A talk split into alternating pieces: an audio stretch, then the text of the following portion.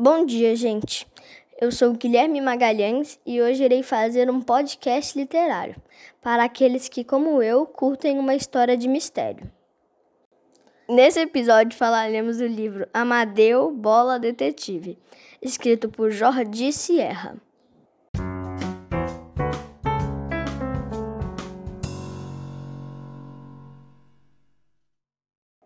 O personagem principal do livro é Amadeu, um detetive desajeitado, mas muito esperto. Ele trabalhava em uma companhia de seguro. Um dia foi chamado para vigiar um diamante muito valioso. Mas nem tudo ocorreu como esperado. O diamante foi roubado e ele começa uma aventura investigativa.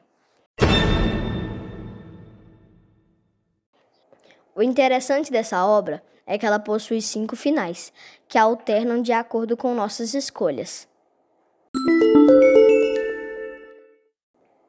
Adorei o livro. Depois de ler o primeiro final, não me aguentei.